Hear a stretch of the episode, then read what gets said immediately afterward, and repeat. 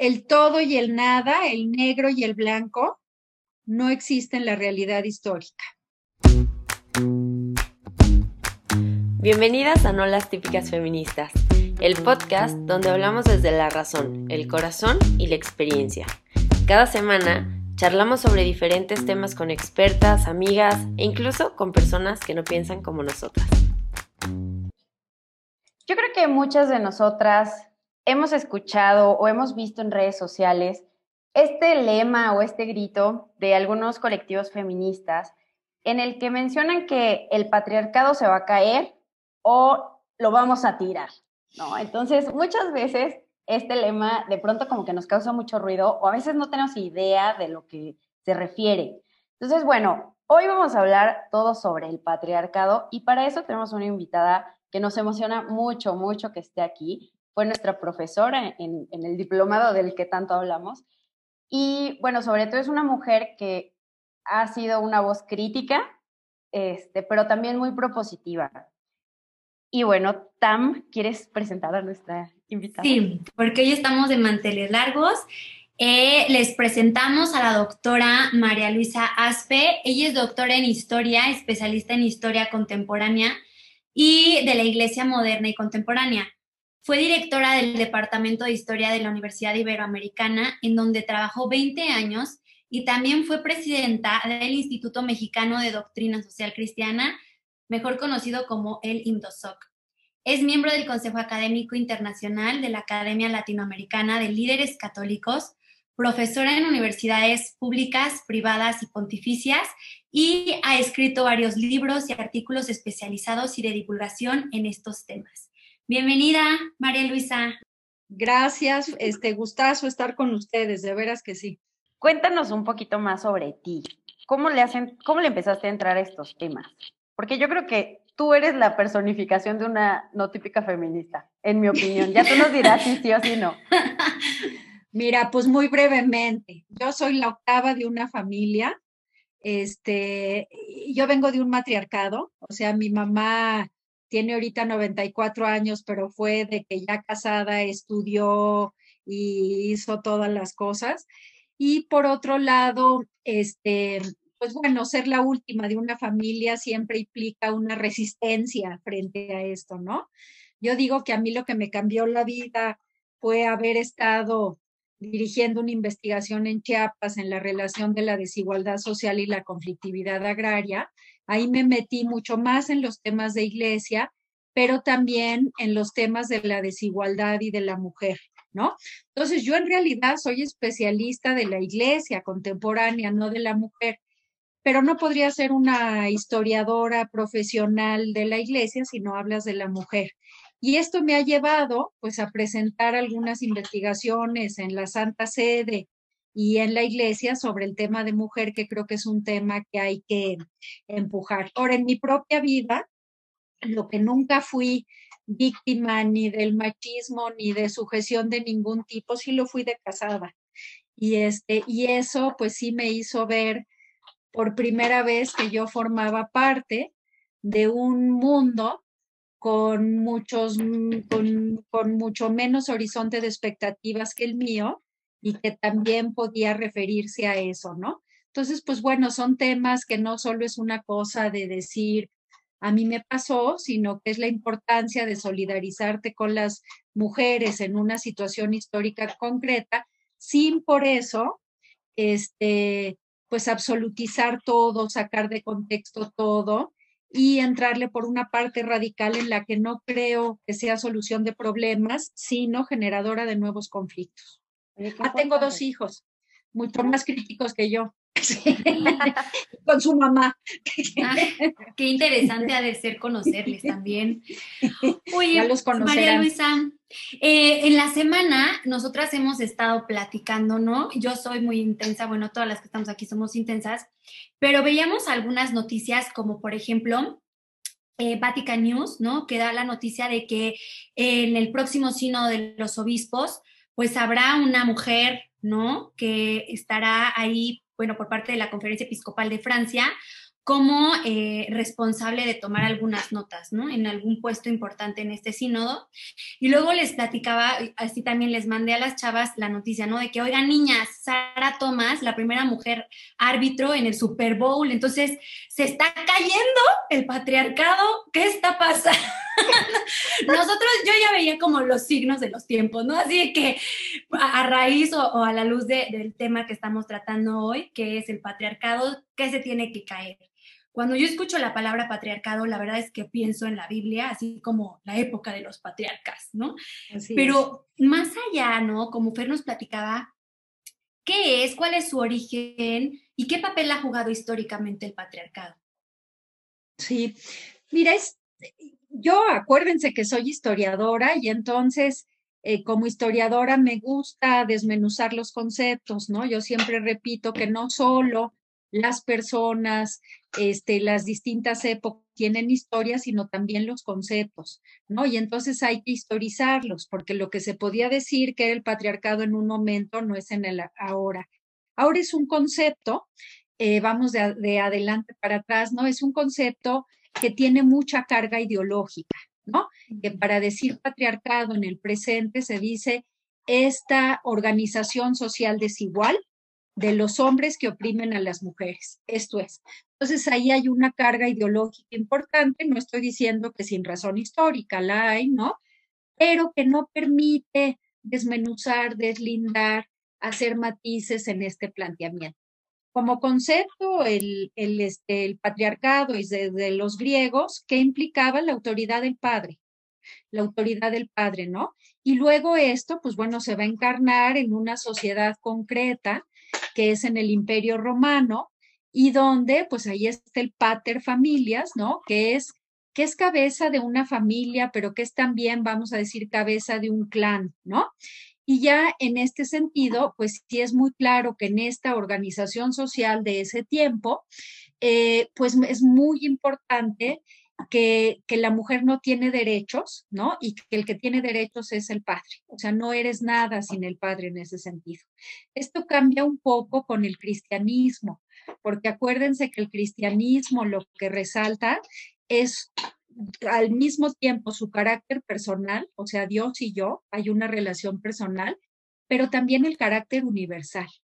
Y si el cristianismo se planteaba como verdaderamente universal, ¿no? Pues es igual para varón y mujer, ¿no? Al pobre de San Pablo siempre se le achacan, ¿no? Estas cosas de la misoginia de Pablo, pero acuérdense de ya no soy varón o mujer, es decir, esta novedad maravillosa que llega este, del cristianismo en el imperio romano, pues que implica esta situación. Que la Edad Media la retoma y ya la parte del universalismo queda un poquito desdibujado y es mucho más este, el hombre el que tiene derechos, ¿no? Y la mujer la que está arrinconada en el espacio de lo privado. Hay sus excepciones, hay espacios, hay culturas, ya hay este, sociedades, este, estructuras sociales matriarcales, pero bueno, esto es lo importante, ¿no? Y luego, pues ya empieza eh, este proceso, ¿no? Se ha idealizado mucho, lo vimos en el curso, este contexto histórico de los feminismos, pues que se ha idealizado mucho como la ilustración, como la gran este, portadora de todas las verdades y libertades y ya vimos que eran tan terriblemente misóginos, ¿no? Como lo fueron anteriormente, ¿no? Y es a partir de la década de los setentas que se empieza, vamos a decir, a descodificar como esta categoría histórica y a tener un talante eh, ideológico importante, ¿no? Un talante ideológico que habla de cómo hay instituciones patriarcales construidas históricamente, ¿no? Desde la concepción, la visión y la acción del hombre. Y que además de instituciones hay una estructura eh, social que está impregnada de estos, pero algo muy importante que también es de un carácter simbólico, ¿no? Entonces, este, este carácter simbólico que diría este Pierre Bourdieu, esto de los, de, de, del mundo de los símbolos, ¿no? Pues que está lleno de prejuicios, de entendidos, de supuestos, de valores explícitos, pero otros que son implícitos y que son pues hábitos, que los tienes inscritos en la piel, que los haces en automático. Yo voy a poner unos de cuando yo era chica, ¿no? Que decían una niñita, una niña bien portada, una niña cierra sus piernitas, ¿no? Y que ella luego te va a dar toda la fantasía de, ay, ¿por qué cerró las piernitas? O sea, este tipo de cosas, ¿no? No gritas, este hábitus que va conformando esto, pero que es un mundo construido históricamente desde los hombres. Ahora es una poderosa este concepto con esta carga ideológica tremenda, él logra pues penetrar en lo que es el mundo de los feminismos, ¿no? Y que van a tener distintas acepciones. Por ejemplo, en el, en el, en el feminismo marxista, pues bueno, tiene que ver esto que no puede darse este patriarcado si no va de la mano del capitalismo. ¿No? Y luego en otro tipo de, digo, depende de qué feminismo hablemos, pero lo que tienen en común es que es una construcción histórica de la organización social donde los hombres, dicho desde las feministas, ¿no? Construyen este mundo en opresión a las mujeres, ¿no? ¿Qué pasa cuando se vuelve ideológico? Ellas son categorías hechas de piedra y es muy difícil penetrar en algo que pueda darle pues como más rendijitas de luz a estos conceptos, ¿no? Sí, justo, yo te quería preguntar, o sea, parece que desde el feminismo el patriarcado siempre es violento hacia la mujer. Así es. Y yo te preguntaría, o sea, en la realidad, un poco en ah, descubriendo los matices de la realidad, porque lo cierto es que la realidad, como tú dices, está alejado de estas características rígidas, porque pues, la realidad es muy dinámica. En la realidad ha pasado, o sea, digamos, claro, creo que todos somos conscientes de la violencia em, que, podemos encontrar en el mundo y específicamente, sobre todo, a personas vulnerables o a mujeres, que algunas personas cuestionamos incluso, que en su general somos un grupo vulnerable. Pero siempre ha sido o siempre se ha pensado el patriarcado de forma violenta. Mira, lo que pasa es que ahora ya en parte de este planteamiento ideológico nos remiten hasta el, hasta el paleolítico, que yo digo, pues patinarle, ¿verdad? Porque en el paleolítico, así como que las referencias históricas no las tienen, ¿no? Y luego hay unos que dicen, bueno, en realidad ahí este, la división de los sexos tenía que ver con, la con las funciones, el que iba a casar y una vez que ya pudo tomar carne, entonces tenía más musculatura y era lo que hacía, y las mujeres que se quedaban en casa. Y por eso observaban y por eso es la mujer la que inventa la la que descubre la agricultura y no el hombre, ¿no? Porque se queda en casa y observa. Pero bueno, mucho de este planteamiento sí se habla como de que hay una constante histórica desde tiempos del Paleolítico hasta la realidad de esta opresión. Yo no podría sostener eso. No lo podría sostener uno porque no hay pruebas suficientes de esta cuestión del paleolítico, que es una argumentación de larguísima duración de las feministas, y también porque hay matices, porque hay matices. Pero bueno, el argumento va a que esto tiene que ver con, este, con que a la mujer muy pronto se le la procreación y el cuidado de los hijos, ¿no? Se asume como una función de la mujer. Yo creo que en términos generales hay razones para pensar en el peligro. Bueno, evidentemente hay disparidad, pero en el peligro. El problema es volver a lo funcional una violencia natural, porque no necesariamente lo es, ¿no? Y no todas las mujeres que se han quedado en su casa son oprimidas, ¿no? Y hay una violencia estructural, pero sí creo que es importante que son sociedades injustas y que nos ha tocado ver como esta imagen que siempre pongo, que horrorizó a muchas, ¿no? De esta fiesta de, de 25 de diciembre de, en el Porfiriato, ¿no? Que las mujeres se hincaban y le pedían perdón a los maridos, ¿no? Por no haber sido las, las, este, las esposas ideales, ¿no? Y si hay una construcción ideológica que pasa por la iglesia, pero pasa también por el Estado, en cuanto a este perfil ideal, vamos a decir un tipo ideal beberiano, ¿no? De lo que debe de ser la mujer. Y que pues esas construcciones tienden a ser machistas, Yo, yo ya les saben que me, que, que me detengo mucho en las categorías cuando no se pueden historizar, ¿no? Pero bueno, sí, pero de ahí a que la estructura sea en sí violenta, creo que no, esa es una diferencia que yo mantengo frente a este feminismo radical, ¿no?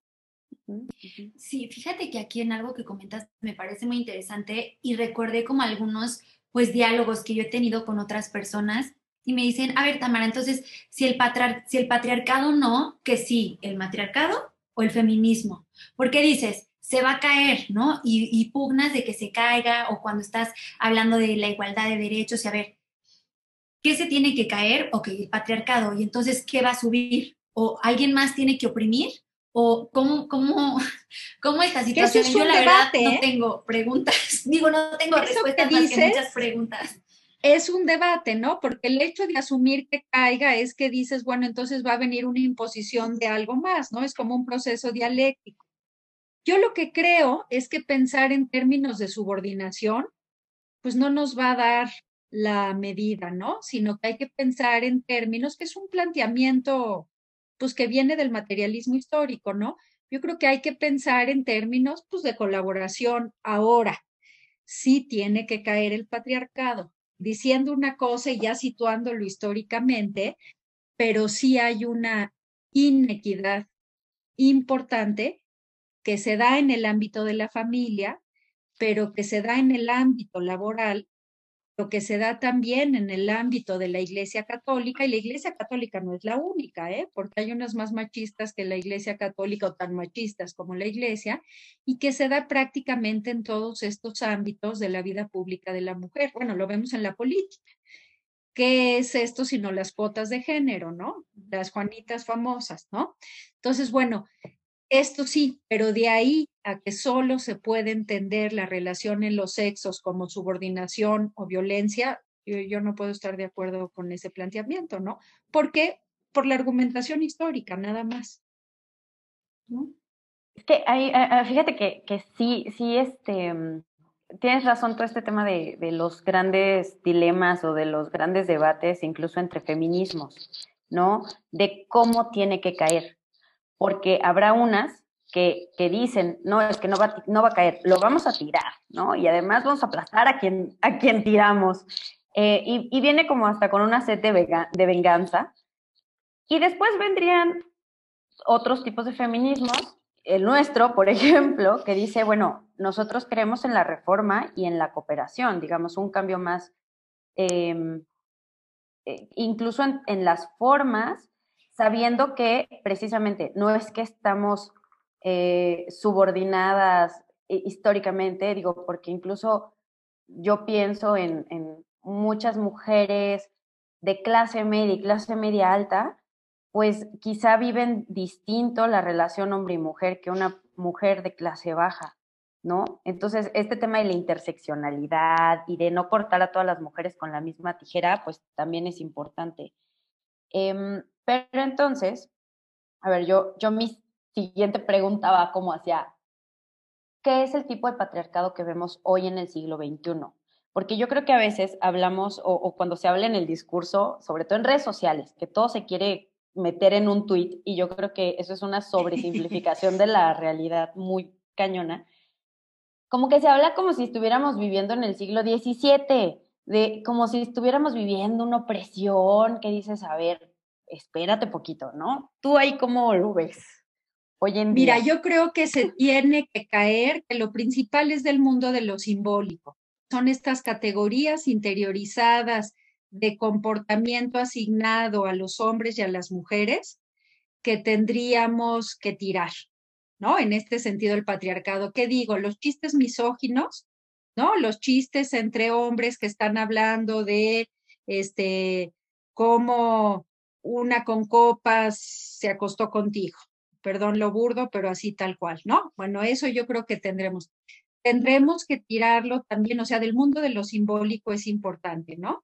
De todas las, de... las groserías, ¿no? Yo me he puesto a pensar como todas las groserías que los mexicanos utilizamos, por ejemplo, todos pasan a fregar a la madre. O sea, entonces. Y dices las, las groserías nunca son de, nunca son del hombre, ¿verdad?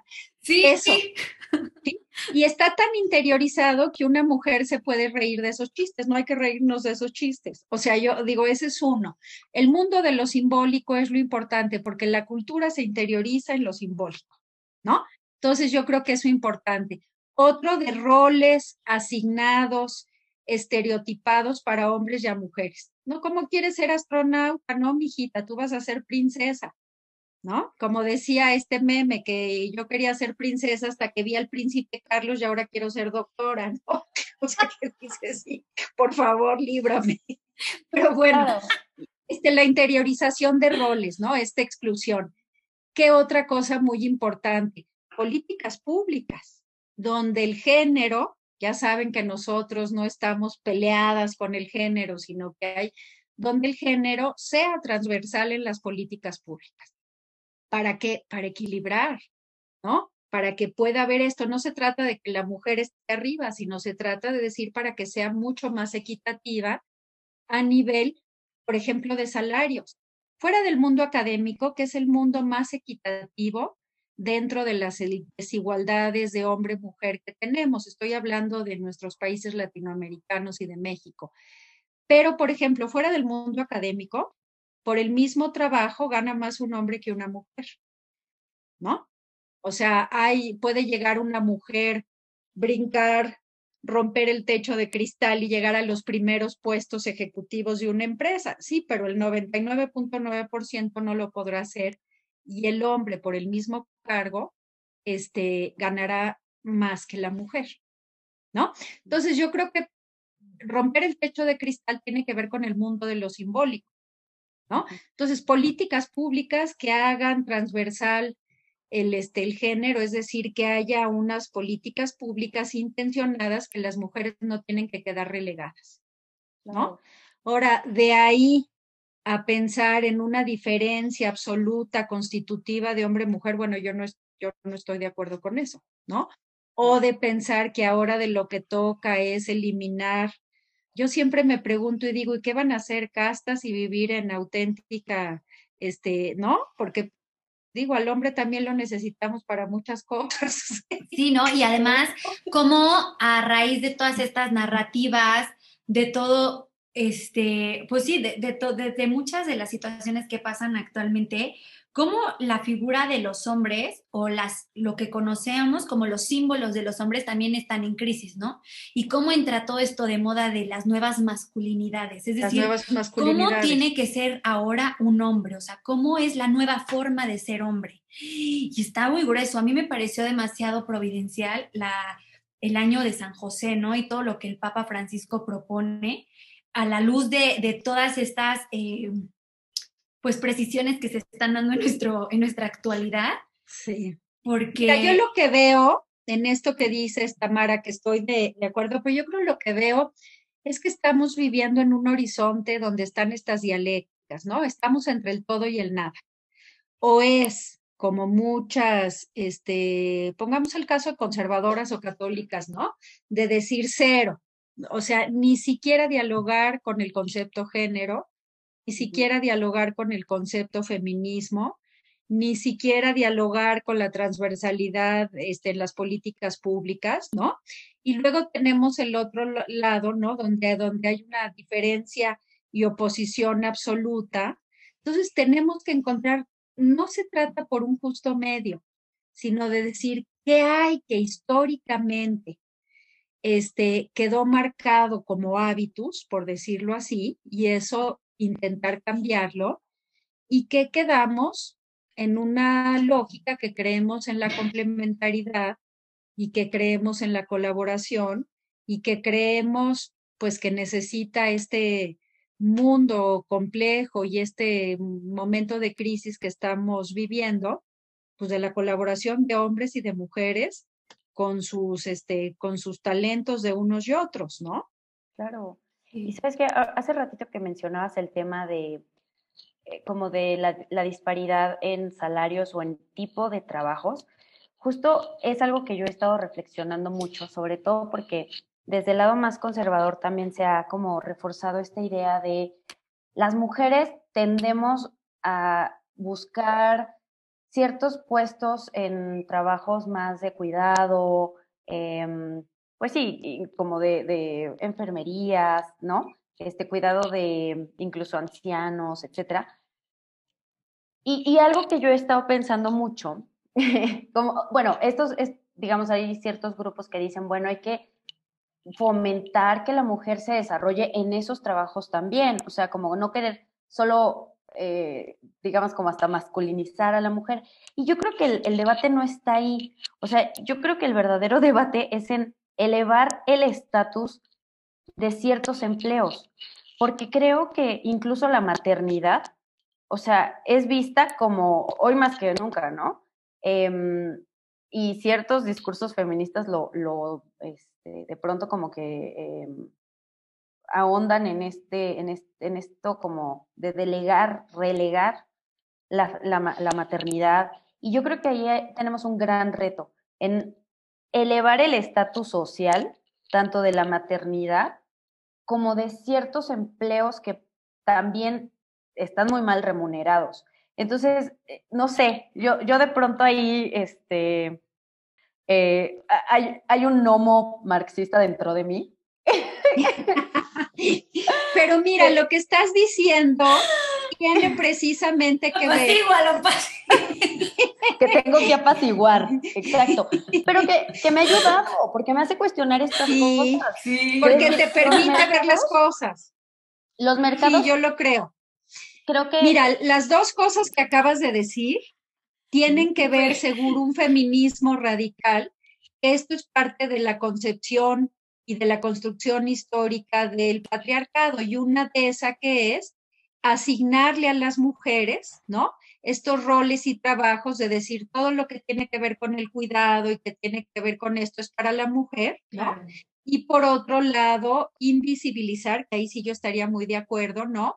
El, este, el trabajo del hogar como un trabajo, no, no, es trabajo, ¿no? Como estas señoras, que lo vemos muy común, sobre todo de generaciones mayores que la mía, ¿no? Que dicen, este, eh, ¿cómo se llama?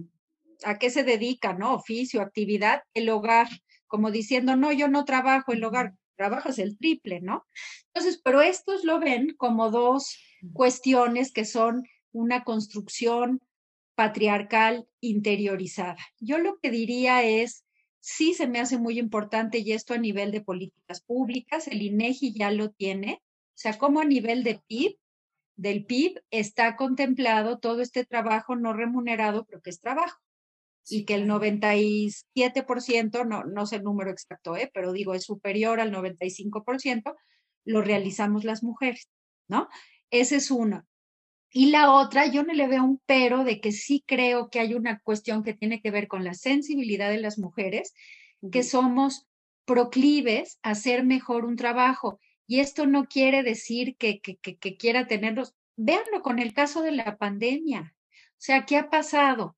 las jefes, eh, los jefes de Estado mujeres fueron los que tuvieron el mejor eh, nivel de eficiencia contra la pandemia. ¿Por qué? Porque lo que hicieron fue privilegiar estas cuestiones del cuidado, de pensar en el daño psicológico que puede tener el confinamiento extremo, de pensar en los vulnerables. O sea, ahí hay un caso, ¿qué quiere decir que eres un, este, de, del prehistórico? No, quiere decir que hay unas sensibilidades particulares que tenemos las mujeres. No quiere decir que todas lo tengamos, ¿no? Pero que somos más proclives a eso, a hacer un mejor trabajo. Y es un argumento inapelable si nos ponemos a ver en la pandemia, ¿no? Claro, y, las estructuras que dices, fíjate que yo que he trabajado en, algo de tiempo en el área educativa, eh, de educación básica, ¿cómo es que somos? O sea, somos muchísimas mujeres y tres hombres. Entonces, yo les pregunto a mis compañeras, ¿y por qué eres maestra? O sea, ¿te gusta? ¿Es tu vocación? No, pues fíjate que se me hace un buen trabajo para poder estar con mis hijos. O es que es un buen trabajo porque salimos todos a la misma hora de la escuela y les alcanzo a ir a llevar a comer. Y tenemos vacaciones. Entonces, ¿cómo es esta misma estructura de que a lo mejor si una mujer trabaja en una empresa, pues no sale a las 3 de la tarde a comer con sus hijos, ¿no? Y tampoco va a tener las vacaciones de Semana Santa y Semana Pascua y no sé cuántas vacaciones eh, se tiene como docente. Entonces, ¿cómo estas mismas estructuras laborales nos hacen tomar decisiones o que nosotros, por este hábitus que nos comentas, hagamos eh, eh, uso de nuestra libertad en elegir ciertas áreas de, trabajo, ¿no? Por a lo mejor... Yo lo que agregaría, lo que dices, es hacerle ver a esas mujeres que tenemos una sensibilidad particular para detectar, por ejemplo, problemas del interior de los niños, tú te puedes dar cuenta quién es el niño maltratado en términos generales, y esto no es nada en lo histórico, es absoluto, ¿no? Pero quién es el desatendido, quién es el buleado, quién es, y esto tiene que ver con una sensibilidad particular para ver más allá del, del mundo físico y material. ¿no? Entonces decir, claro, somos proclives eso porque te permite. Yo lo hice cuando mis hijos estaban en el colegio, pues daba clases en el colegio donde ellos estudiaban y era una maravilla, ¿no? Pero también sí creo que teníamos las, este, las mujeres una sensibilidad particular para captar cosas que podrían, ¿no? Pasar más comúnmente desapercibido a los hombres. Claro. pues quiero meter Tú, Fer, a ver, ¿qué ibas a decir? Ya, íbamos Tu intensidad marxista, Fer. sácala, sácala. Es, solo, un gnomo marxista que vive dentro de mí, pero no, no lo dejo alimentarse para que no crezca más. Oiga, no, la verdad es que yo quisiera meter un, un, tema que a mí me ha hecho mucho ruido, sobre todo desde que abrí la cuenta en, en ah, Instagram, pues ha habido mucha gente, sobre todo chicas de otros colectivos, que me han dicho, o sea, como una católica queriendo ser feminista, ¿no? Cuando no hay una institución más patriarcal que la iglesia católica. Y misógina, entonces. Exacto. Pues diles por eso, por eso quiero ser feminista. Justo, exacto. yo, yo, yo ahí cambiaría el enfoque, ¿no? Qué bueno, necesitamos más mujeres este, críticas. Pero bueno, aquí la, la pregunta, incluso, bueno, tú cómo lo has vivido y, y cómo lo has visto también desde la historia, este patriarcado en la iglesia. ¿Este patriarcado qué? En la iglesia. ¿Qué se tiene que caer? en la iglesia. Yo creo que muchas cosas se tienen que caer pero yo creo que lo primero que se tiene que caer es el hábitus, es el mundo de lo simbólico, ¿no? Es una institución de hombres. Mira, ahora que estamos en la pandemia, no estaban los amigos de mi hijo un día que yo estaba ahí viendo la misa, ¿no? Y este, y que me dicen, qué horror, no hay una mujer ni por equivocación. Y si alguien lee la lectura, no, es una monja, ¿no? O sea, hasta visualmente cosa que ya lo tenemos tan interiorizado que no te das cuenta, ¿no? Pero que dices, bueno, pues esto se está modificando, ¿no? Con este, la parte de la posibilidad de que las mujeres no, no van a estar en, el, en, en, lo que es la liturgia, pero que van a estar este, ya en esta parte. Yo creo que se tiene que caer eso, sin duda. Lo que yo decía, tiene que empezar por la formación. Una formación en el seminario es una interiorización del hábito y es de hombres para hombres, ¿no? Donde la mujer es la mamá o la Santísima Virgen, ¿no? Y el mundo no es así y los fieles no son así.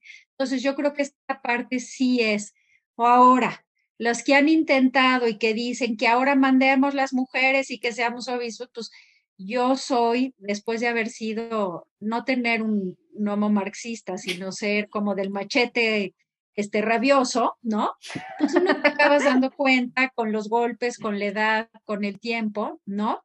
Que este, que hay que mejor de hacer las cosas con mayor inteligencia y ir logrando espacios. Espacios para imponerte, no, sería un pésimo mundo. Espacios para que esto sea más equitativo. Yo les estoy diciendo, lo que introdujo el cristianismo al imperio romano es la igualdad de hombre y mujer. O sea, tanto hijos como hijas. Y eso, bueno, pues quedó en el olvido. Entonces, yo creo que eso es importante. En, las feministas ponen el énfasis en el orden sacerdotal, es decir, en este que, sean, este, que se puedan ordenar mujeres. Yo lo pongo antes que eso en las prácticas, que se reconozca un trabajo, que sea además un trabajo remunerado, pero que, que se reconozca un trabajo de calidad de las miles y millón, no millones, pero de, de, este, de religiosas que logran que la pastoral a nivel de la iglesia, de la llamada Iglesia Universal, surte efecto. Si no estuvieran ellas, no se haría. no, está muy cañón. Eso yo creo. Y en lo, en lo económico, que diría tu nuevo marxista, por ejemplo, yo pensaba ayer que en este tema me puse a pensar, a ver, ¿cómo es el patriarcado en, en, la iglesia como en, en, lo local, en lo que yo vivo? Dije, las, las madres, no me acuerdo qué madres están pidiendo ayuda por Facebook, otras madrecitas que les vayamos y les compremos sus guisados que hacen. Y digo, si es cierto, o sea, ellas de qué están viviendo, porque había bienhechores, había empresarios, pero ¿y por qué tenía que ser así? O sea, ¿por qué tienen que estar viviendo de la dádiva de los demás? cuando a lo mejor el sacerdote sí puede ir a dar clases o, o sea, tampoco tengo mucho conocimiento, pero sí creo que hay una inequidad en ese sentido entre las posibilidades de un bienestar en, la vida de, religiosas versus sacerdotes. Sí, uno puede ser por, por, por, si es una congregación religiosa que eso lo tenga como carisma, ¿no? Vivir de su trabajo en eso. Pero es como calificas, la madrecita, ¿no? Un padre del seminario decía la madrecita y le digo, ¿qué mide padre? ¿Como 1,40? ¿Es madrecita? Y se quedó el pobre. Dijo, ¿por qué? ¿No? La monjita. O sea, ¿por qué? Ahí es esta, que, que el, el, lenguaje es el transmisor de la exclusión y, y, de todas estas, de todas estas exclusiones, ¿no? el ninguneo, ¿no? Ahí está la que hace galletas, que no más reza y hace galletas. Entonces yo creo que esta parte es muy importante. Otra de las partes que tiene que ser, pues participar en la vida parroquial, ¿no? Participar, yo no estoy diciendo que sea el párroco, pero participar en esa vida. ¿Cómo se transmite la fe? ¿No? 7% de los sacerdotes, estoy señalando datos duros, ¿no? y este y el resto son la mayoría son mujeres, ya sean religiosas o abuelas o madres o lo que sea. ¿Qué quiere decir que a nivel de transmisión de la fe, la iglesia podría salir adelante generacionalmente sin los sacerdotes? Evidentemente se necesita, o sea, pero nada más desde el punto de vista estadístico, ¿no? Entonces, quienes transmiten el hábitus son las mujeres en su inmensa mayoría. Y no estoy diciendo una cosa de la Edad Media, ¿verdad? Del pater familias. No, así es, así funciona. Y eso no es, no es este privativo del catolicismo, sino de todas las religiones. Entonces yo creo que estas cosas sí es muy importante tenerlo claro, ¿no? Claro. Y digo, a lo mejor otro día te vamos a invitar para más. Y, qué riqueza tener, tenerte aquí como en, en, en corto. Pero ahorita que estabas diciendo, y ese es otro tema que también tenemos, que siempre le hemos dado vuelta, es si las mujeres somos las transmisoras del hábitus, entonces nosotros estamos construyendo esta, esta estructura patriarcal, ¿no? Entonces debemos de tener nuestras ganancias muy bien ganadas, o sea, no sé. Mira, yo no sé cómo sea en su generación. Y digo, mi casa es, este, mi hija tiene 23 años y 20, eh, perdón, 26 años, va a cumplir 27 y este, y obviamente no es de ese esquema pero es de, a mí, digo, sí, mi generación, no tanto mi casa, pero mi generación era de, este, no hagas ruido, sálganse a la calle porque el papá está dormido, ¿no? Este, está en la siesta, o hazle la, este, tiéndele la cama a tu hermano, ¿no? O este, si había quien te ayudara en la casa, pues este, que ese día no estaba, pues sírvele la sopa y cocina. Esto, ¿no? Entonces, claro que las mujeres somos transmisoras del hábitus y no hay machismo sin, no hay machismo sin hogares matriarcados, ¿eh? ¿No? La mamacita ahí que está en el nicho y que genera unos machos de terror como hijos, ¿no? Entonces, yo lo que siempre veo es de decir, en lugar de estarnos peleando con este con los feminismos y estarnos peleando, hay que ver qué de su argumentación es sostenible desde el punto de vista, podríamos decir, académico, del conocimiento histórico, ¿no? Y que refleja problemas que tenemos en, en la estructura social. Y hay cosas de ese planteamiento, como dices, bueno, una categoría ideológica que, este, que se vuelve universalista y que acaba de mirar a la que deja de mirar a la realidad, realidad y no lo tomas, ¿no? Pero yo creo que este, este catolicismo de decir que las mujeres no trabajen, que se queden en su casa y dices, no, pues si nos, si nos mandas la renta, órale, le entramos, ¿no? Claro. Entonces yo creo que eso es lo que, y eso les toca a, tu, a su generación. Justo eso te es clarísimo. te vamos a preguntar, eh, ¿qué, ¿qué pasos concretos podemos ir siguiendo para, pues para participar de esta construcción de una iglesia más equitativa? Como que ya en Mira, yo creo que, yo creo que la participación, o sea, y la participación en que, pues, no sé, estoy pensando en la pastoral social en la parroquia o estoy pensando en jornadas. Miren, va a haber todo el trabajo dentro y fuera de la iglesia para hacer ahora con la pospandemia. Estamos en la pandemia, pero ya en la pospandemia. Y que cuando trabajemos, sin confrontar y eso, pero señalar y hacerles ver a los que no han recibido eso, ¿no? Este, pues que esto es una cosa equitativa y que es trabajo de hombres y de mujeres y que estamos ahí para ayudar. Si lo haces en la catequesis, lo mismo, si lo haces en una obra social o estás en un determinado apostolado, hacerlo. ¿No? Esta cosa de que llegue el obispo y qué rico nos, nos cocinaron las monjitas y yo siento que me vuelvo el hombre verde. O sea, de que dices, cámara, llevan aquí plantadas, este, haciendo todo, o sea, qué facha. Sí sí, me ha pasado. Yo sí he puesto a mujeres a rebelarse en eso, ¿eh? Pero bueno, todavía no me ven tan mal porque lo hago como que muy, ¿no?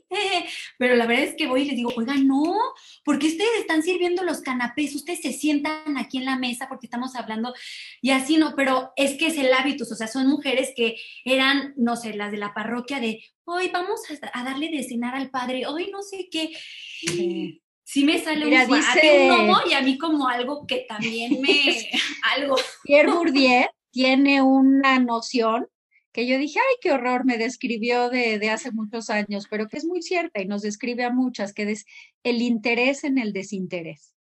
Y esto, que es el interés en el desinterés, tiene mucho que ver con la vida de las mujeres devotas en la Iglesia Católica, ¿no? Ay, el, obispo me dio la mano, ¿no? O, ay, ya hice la obra, el interés en el desinterés, ¿qué vas a, te vas a ganar? La gloria eterna, el aplauso. Entonces, también una manera, el otro día, no muy, no hace mucho, el otro día le oí a un obispo decir que qué maravilla este, que el trabajo de, de las mujeres en la parroquia sea sin remuneración yo estuve a punto de alzar mi mano, pero no venía el caso, pero yo digo, bueno, alguito, vamos a ver de qué se trata. Si es un trabajo voluntario, igual el de los hombres, sí, pero hay un trabajo que tiene que ser remunerado, pues es trabajo. ¿no? Entonces yo creo que esta cosa también se puede abusar del interés en el desinterés y ya si pides dinero, pues eres una loca capitalista inmunda, ¿no? Que lucra en el Evangelio. Claro, y yo creo que eso eh, nos debería de llevar como a discernir, ¿no? O sea, aprender a discernir como en lo pequeño, en, en el día a día de las parroquias, ¿no? Y sobre todo yo, algo que me, me causa medio conflicto es que a veces se, se toma como, em, no sé, siento que, que de pronto aquí viene esta idea medio violenta de, híjole, ya nada puede cambiar en la iglesia y yo siento que no. O sea, yo creo que hemos visto muchos cambios en la iglesia en los últimos años y muchos han sido por mujeres súper enamoradas del Evangelio que desde adentro quieren impulsar, como tú, María Luisa. O sea, me encanta que eres una de las primeras en decir, pues sí, o sea, hay que ir a este, enseñar este, en los seminarios, porque los, o sea, al final estas ideas las tenemos que transmitir, ¿no? Y, y eso la verdad lo aplaudo un chorro. Sí, hay que entrarle, ya que agotemos todos los canales y que no cambie, pues ya Dios dirá que, pero hay que, hay que hacer todo lo posible antes de eso, ¿no? Yo me decía ya unos, unos este, seminaristas que les doy clases y les digo, cuando ustedes sean jerarquía, ¿no? Ordenados, son parte de la jerarquía. Recuérdense que tenían una maestra que les decía que todos somos parte del pueblo de Dios y que no son superiores a mí. Y entonces si yo llego y los saludo de tú, no me van a decir que son el, oh, ¿cómo que maestra? Digo, algo les quedará, ¿no? Sí, somos y, parte esto, de Dios. en todos los ámbitos, ¿no? Ahorita que hablábamos de la iglesia, pero en la política también el político intocable, en la economía el empresario intocable, en, ¿no? Y, a final de cuentas, este, pues sí, el patriarcado en, en las diferentes estructuras que sustentan y que sostienen nuestra sociedad. Las feministas tienen una razón enorme en la argumentación y el problema es la absolutización, ¿no? pero, pero lo sacaron de, digo, hay, hay razones de fondo, esa es mi, esa es mi interpretación en este sentido, ¿no? Sí, claro. Bueno, pues como para ir concluyendo, bueno, sabemos que tienes muchos libros, que tienes artículos de divulgación científica, ¿dónde los podemos encontrar? ¿O qué otra bibliografía además nos recomiendas para ahondar en este tema de el patriarcado? Miren, les mando, les preparé una listita, se las mando y les mando algunas cosas mías, que como les digo, es una investigación reciente, ¿eh? de hace cuatro años, no, no llevo muchísimo tiempo en eso, pero de la mujer en la iglesia. Entonces, yo lo que creo que es muy importante es que hay que leer a las feministas, no hay que leer a la interpretación que mis amigas católicas hacen sobre el feminismo radical, hay que leerlas y a partir de eso hacer los juicios. Y también hay que leer las interpretaciones de otras, ya hay que ver también lo que ¿Qué es lo que defendemos como católicas? Sí, y por ejemplo, ¿qué feministas, no? Porque siempre, eh, bueno, no siempre, no absolutamente, pero muy seguido es de que, por ejemplo, las católicas conservadoras, la peor que les puede pasar es escuchar el nombre de Simón de Beauvoir, ¿no? Entonces, ¿qué otras feministas nos recomiendas como que pudiéramos leer y que no nos quedáramos en ese plano de, oh, por Dios, es Simón de Beauvoir la mala? No, claro que no. Entonces, yo creo que hay muchas, miren, de un tema que no hablamos, pero que también importante es de la teología feminista, que le saca muchas ronchas luego al, al, este, al pensamiento jerárquico y que no está aceptado como una teología así. Yo hay muchas cosas de categorías conceptuales que no estoy de acuerdo, pero hay que leerlo, porque es decir, también pues en esta estructura patriarcal que surge el, este, lo que decías, los patriarcas, y me suena al, nuevo, al Antiguo Testamento, ¿no? Este, cómo se habla siempre en, este, en los hombres, no en las mujeres. Pero ahí está Ruth, pero ahí está Esther, pero están todos. Les mando una listita. No se las quiero dar desde ahorita porque quiero pensar quiénes son las mejores que les pueda dar pero les mando unos seis libros no más y que no sea una cosa de bostezo muy especializada, sino que sea legible, ¿no? Y que digas, bueno, estas. Y les voy a mandar uno también de teología feminista, ¿no? Que les digo es así, pero para decir, bueno, ¿cuáles son los argumentos? Por lo menos para saber qué plantean y ya podernos hacer una opinión personal fundada a partir de eso, ¿no? Muchísimas gracias. Creo que sí, nosotros se los compartimos por todas nuestras redes sociales y yo quisiera preguntarte también, si quisieras que la gente que nos escucha se quedara con una sola idea poderosa sobre el tema de lo que platicamos hoy, ¿cuál sería? Este, el todo y el nada, el negro y el blanco, no existen en la realidad histórica. Entonces hay que tomar de este concepto del patriarcado eh, lo que sí tiene que ver con la realidad histórica, con nuestra realidad presente y que nos toca visibilizar y hacer lo que sea para no, no compartirlo. Y, este, y lo demás, lo que absolutiza, lo que ideologiza, dejarlo de lado. Pero rara vez encontramos razones valiosas los extremos, ¿no? Entonces, buscar, buscar, yo, yo diría que es eso. Muy poderosa, muchísimas gracias. Oye, ¿y en dónde podemos eh, seguirte la pista? ¿En dónde podemos encontrar tus libros? O algún blog que tengas donde subas tus artículos. Ay, no, soy lo peor, soy como del siglo cuarto, ¿no? Pues yo nomás soy como de hablar, pero pues les mando dónde ando más o menos, de repente, o sea, en Facebook pongo pura cosa aburrida que, este, como de textos que me interesan y así no crean que soy ni bloguera ni mucho menos pero este, pero les mando contactos de dónde ando, en qué cosas últimamente he estado haciendo. Ahora voy a entrar a una, este, pues más en el área de investigación histórica, siempre he estado ahí, pero este, lo más contemporáneo de México y América Latina y en el tema de la mujer. Les mando esas referencias. Voy a dar con Marta un curso este, a universidades pontificias en, este, en Roma sobre, este, sobre la mujer, pues ahí ando por todos lados. Pero no, ya me tendrán que dar clases de bloguera y lo demás. No. Sí, nosotros te, compartimos, o, nosotros somos tus difusoras básicas, así de lo más básico. Me parece muy bien. De prima, así lo, más, lo más básico, porque luego ya conceptos muy rebuscados, pues eso sí no sabemos todavía. Órale, me parece perfecto. Qué interesante también saber de ti y de, Marta, porque pues de, esta manera así como de no típicas feministas, como ustedes, pues dónde las encontramos, cómo leemos más, cómo nos enriquecemos más. Ah, pues les mando cosas y les recomiendo a una extraordinaria, es mexicana, es feminista, es católica, este, que se llama Diana Ibarra. Es doctora en filosofía, este, tiene un proyecto interesante de investigación y además es especialista en Marta Nussbaum, que pues bueno, si eso lo mm. oyen unas católicas así como muy integristas, yo creo que se mueren. Y como dice ella, yo soy católica provida. Este, invítenlas, les paso sus datos y invítenles de 10. Es de 10 y no hay así que se presenten como católicas feministas, pues te pueden dar un jitomatazo, ¿no?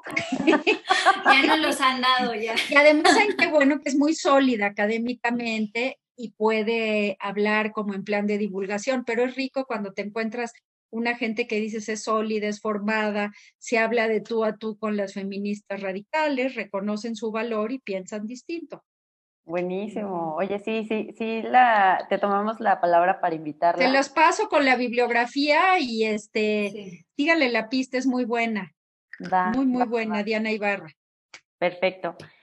Pues, María Elisa, de verdad, mil gracias.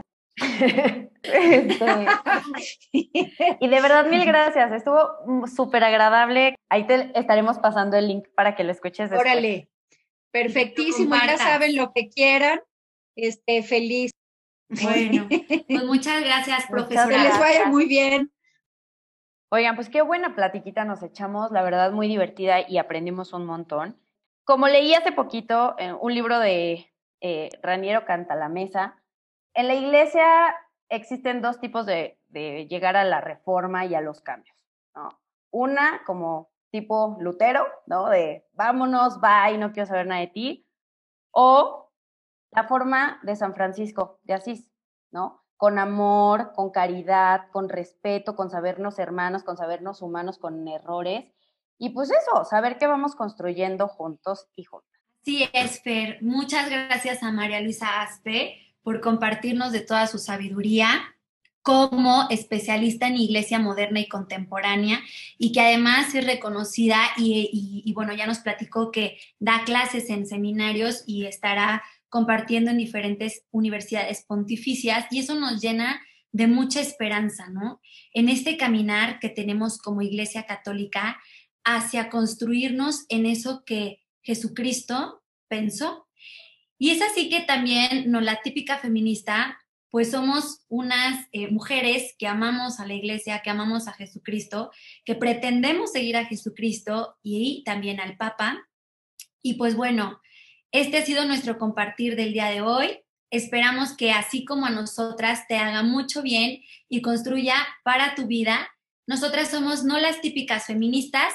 En Instagram nos encuentras como no la típica feminista, en Twitter arroba no-típica y en Facebook como no la típica feminista. Recuerda que también te puedes suscribir al canal de YouTube. Y pues nada, ¿verdad? Eso ya lo quitas, ¿va? Porque odio terminar con el nada de cosa. Entonces, y pues nos vemos en el próximo episodio.